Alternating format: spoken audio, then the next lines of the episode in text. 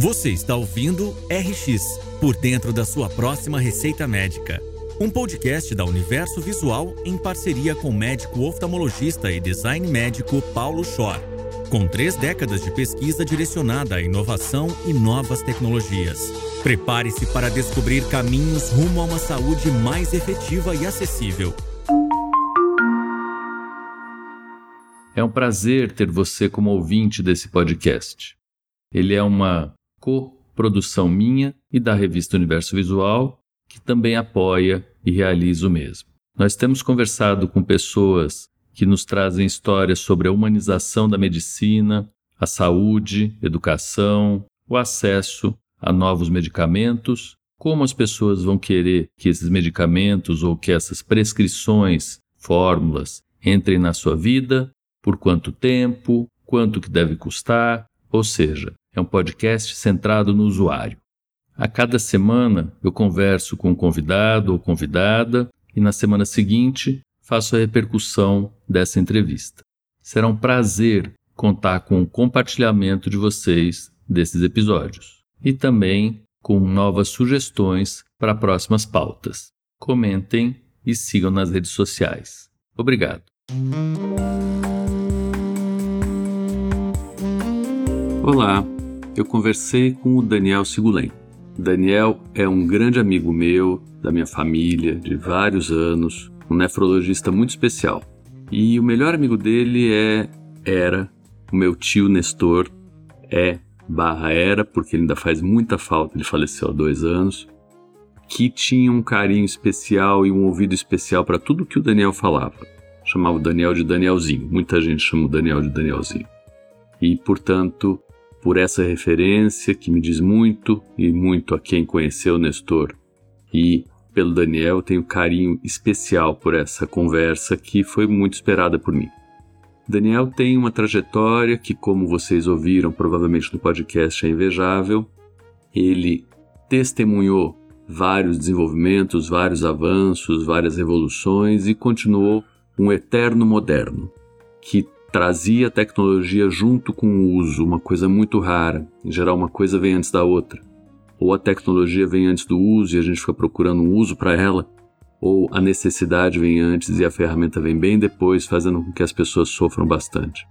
E como um eterno moderno, num local de relativo conservadorismo, que é a academia, ele teve grandes dificuldades dentro desse espaço, embora tenha tido vários apoiadores em contestes, professor Oswaldo Ramos, vários que apoiaram o crescimento, o surgimento da informática em saúde na Escola Paulista de Medicina na década de 80.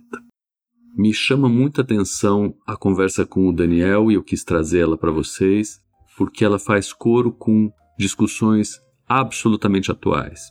Uma delas, que nós publicamos há pouco tempo numa revista do Conselho de Medicina chamada Opinião Médica, fala sobre o valor da opinião do médico e que o valor dessa opinião deveria ser tratado de modo autônomo e não ligado à tecnologia que de vez em quando ela até é obtida através do médico, mas por equipamentos. Então, Daniel vem concretizar isso, simbolizar, exemplificar, ilustrar de uma forma muito direta como que a gente consegue, estando longe da tecnologia, usando da tecnologia, eventualmente até estando longe da tecnologia mais básica, por exemplo, um estetoscópio, um aparelho para medir pressão, fazer uso dessas ferramentas à distância e continuar, entre várias aspas, vendendo nossa opinião médica pelo valor que ela tem. Eu queria trazer esse exemplo para as gerações atuais, que se perguntam muito o que vai acontecer com a medicina quando existe toda essa verticalização as grandes operadoras, diversos grupos econômicos começam a adquirir estruturas de saúde e, por economicidade óbvia, eles tiram da mão do médico o papel do empresário. Eles viram os empresários. E os médicos, que eram antes confundidos com médico-empresários, agora passam a ser ou empresários, e aí eles sentam no board das empresas como acionistas, ou médicos prestadores de serviço. Isso tem incomodado muito a comunidade, porque aparentemente isso tolhe alguma autonomia dos profissionais de saúde. É verdade, e provavelmente essa autonomia tem que ser balizada frente a custos e benefícios para os pacientes. Provavelmente a saúde completamente universal, com todos os recursos para todo mundo, ela é impagável e essas escolhas são dificílimas para os gestores, mas os gestores que têm um foco na economia e na entrega de resultado vão fazer essas escolhas.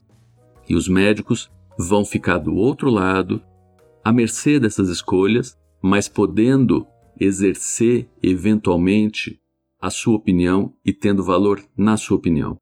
Esse é um chamado que a gente tem feito nessas redes e nesses locais de encontro de médicos, tanto nas congregações, que são locais onde se discutem as ideias dentro das universidades, como nas sociedades, por exemplo, na Associação Paulista de Medicina, no Conselho Federal de Medicina. Será que essa não é uma boa oportunidade para uma revalorização da opinião do médico e não do médico como um vendedor de tecnologia? Será que a gente não deveria prestar um pouco mais de atenção nisso, tendo, por exemplo, o Daniel Sigulém, que conseguiu fazer isso tudo junto? Queria que isso fosse bastante pensado.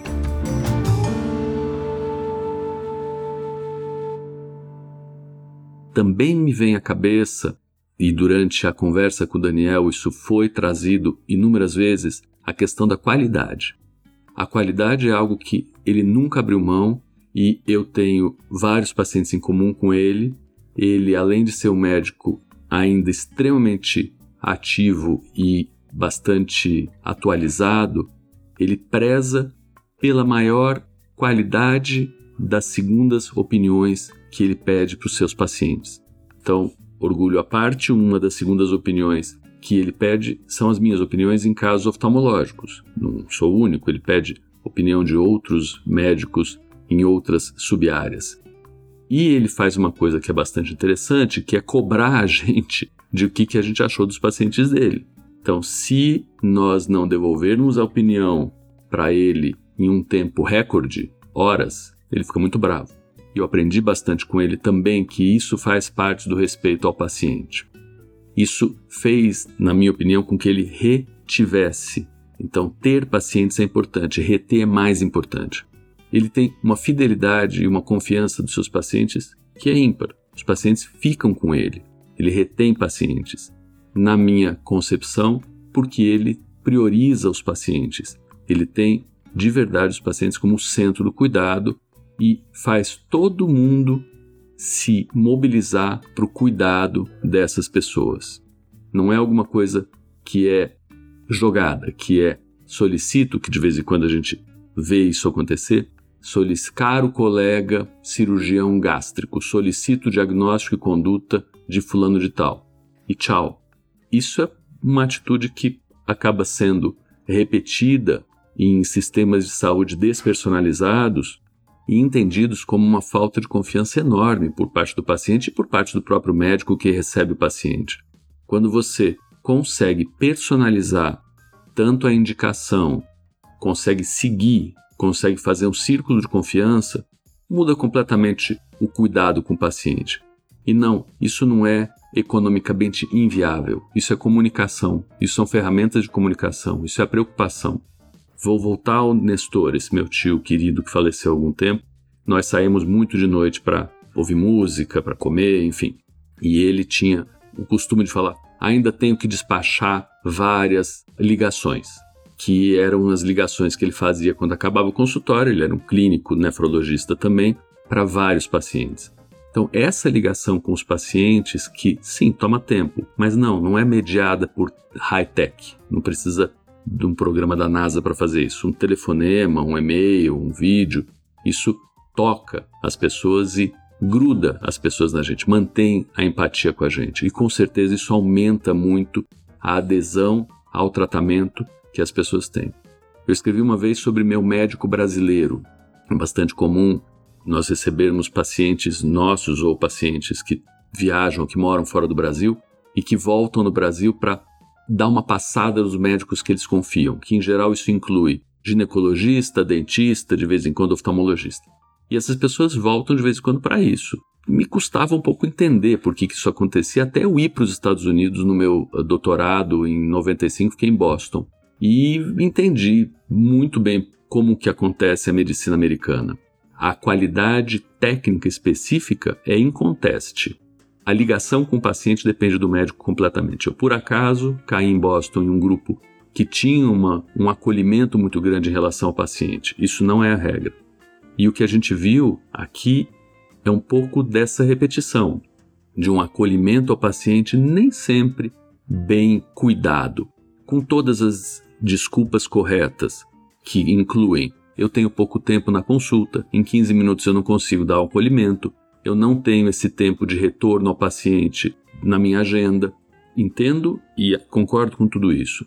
E aí queria trazer para finalizar um testemunho da Holanda, onde eu também passei algum tempo e vi de perto como funciona o programa de saúde do bairro, né? Programa de saúde da família, que aqui seria um modelo também para cá. Os médicos tomam uma hora pelo menos antes de começar as consultas para fazer o tal do despacho do Nestor, para conversar com os pacientes deles, para retomar as dúvidas, para ter uma agenda quase aberta de novos exames, exames anteriores que foram remetidos e que não tiveram retorno ainda. Então existe um comprometimento grande com o segmento dos pacientes. Essa pode ser uma revolução anterógrada, porque isso já é feito, sempre foi feito. Quando a gente tinha menos tecnologia, a gente dava mais atenção, né? nem mais valor, mas atenção pelo menos à pessoa. E agora, com muita tecnologia, a gente acabou se afastando disso não vai sobrar nem opção, né? nem a eu acho que isso seria melhor para o paciente. Quase vai ser obrigatório, porque a tecnologia está tomada. Pelo menos a tecnologia dura. Então, usar a tecnologia dura para voltar a conversar com as pessoas, para livrar tempo de conversar com as pessoas, é um exemplo grande que vocês vão poder ouvir, quem ainda não ouviu no Daniel, e que eu trago aqui para reflexão da gente. Obrigado, ouçam, compartilhem, comentem. Até a próxima.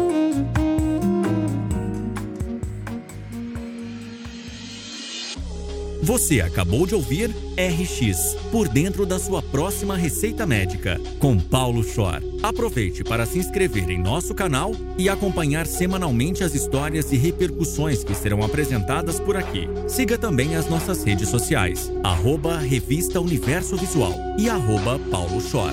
Até a próxima!